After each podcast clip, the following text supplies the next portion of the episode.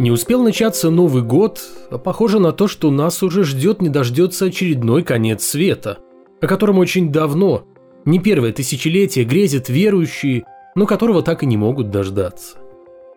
Обстановка в мире настолько сильно впечатлила религиозных авторитетов, что те в один голос заговорили о начале последних времен. Далай-лама считает, что мир погрузился в смутные времена.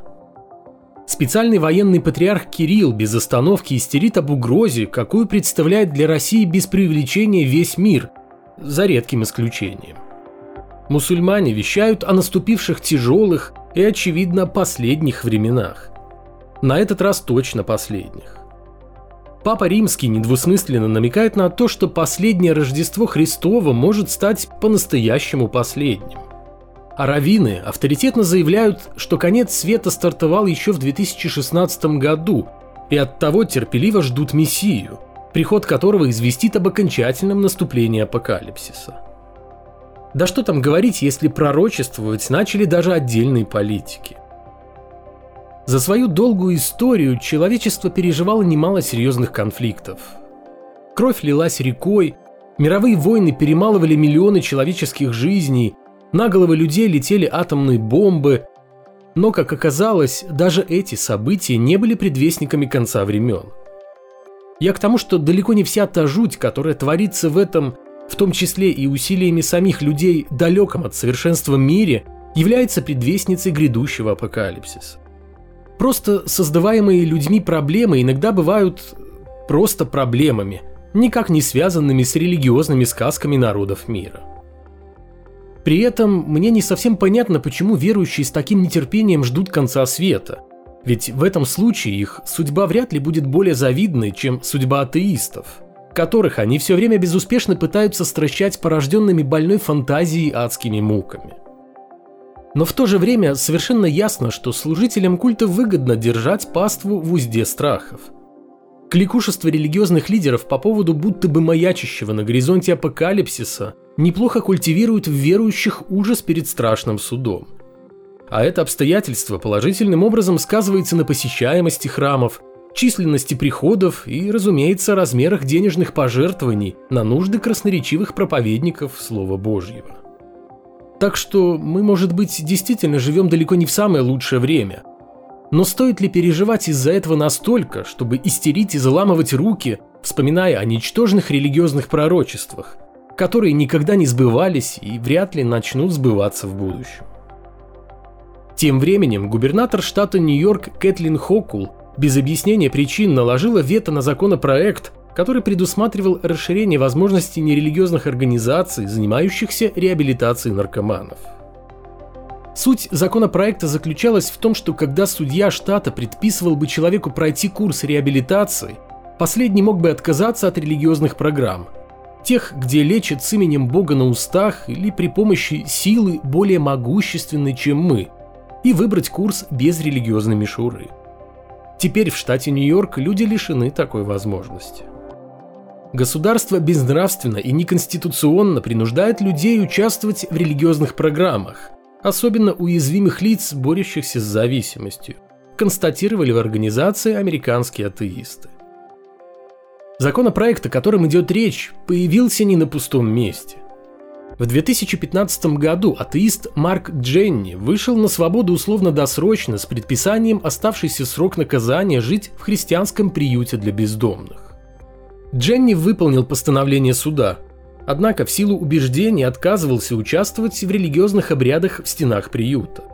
За это ему отменили условно-досрочное освобождение и вновь отправили за решетку на 5 месяцев.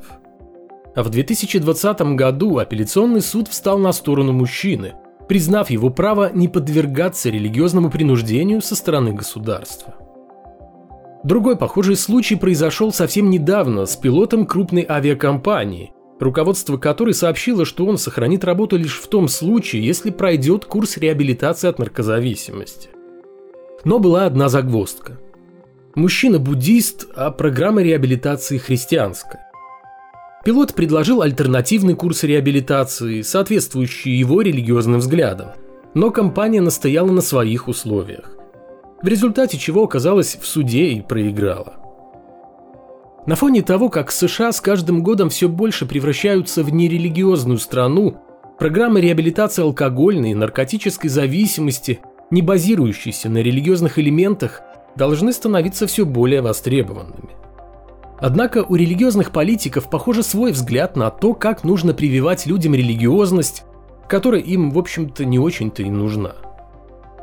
Ну что ж, если законопроект о светской реабилитации будет окончательно отвергнут, штат Нью-Йорк определенно ждут веселые судебные иски, разбираться в которых Бог, увы, не поможет. Пока же атеисты работают над новым законопроектом, который планируется внести на рассмотрение следующей законодательной сессии. Это один из многих примеров того, как государство продвигает религию. Скрыто, вопреки светским законам, лишая нерелигиозной организации той же поддержки, какая оказывается организациям религиозным, как в США. Или же вполне открыто и не стесняясь ничего и никого, как в России, где уже давно власти финансируют прямиком из формально светского бюджета деятельность церквей под видом выделения им грантов и ремонтируют храмы, прикрываясь федеральной программой сохранения культурного наследия.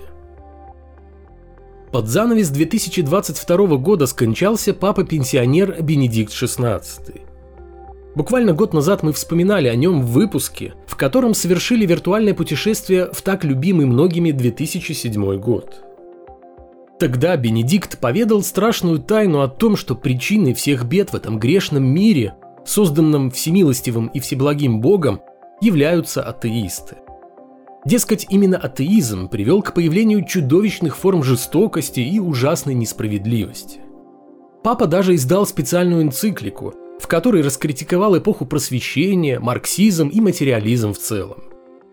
Культ разума, провозглашенный французскими просветителями, по мнению Бенедикта, возвел в абсолют науку, которая для многих стала новым богом, заменив собой бога христианского.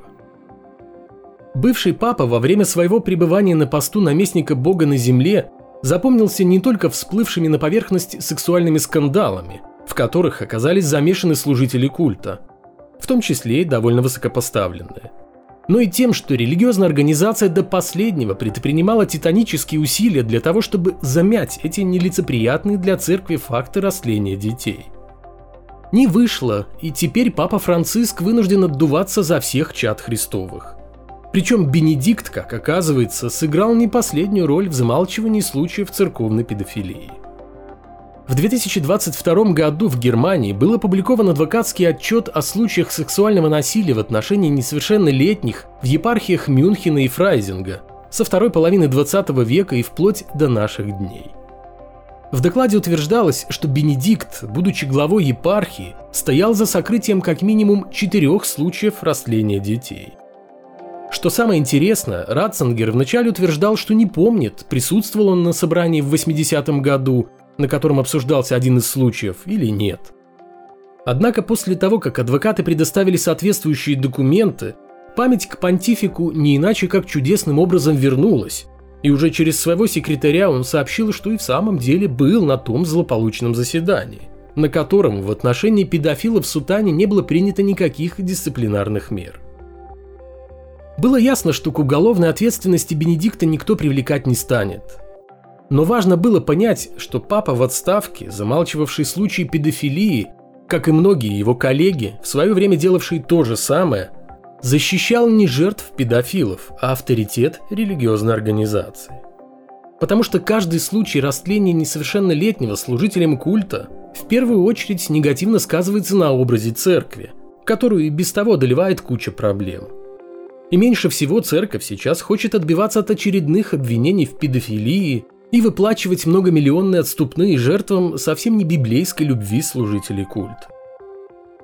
Именно педофилия стала причиной того, что в 2013 году Бенедикт ушел на пенсию, не сумев не то что решить серьезную церковную проблему, но даже скрыть ее. Оттого еще более лицемерным выглядит высказывание о вине атеизма во всех тех бедах, с какими столкнулось человечество, бывшего папы римского, образцового воспитанника Гитлер-Югенда, тосковавшего по временам крестовых походов и призывавшего африканцев не пользоваться презервативами.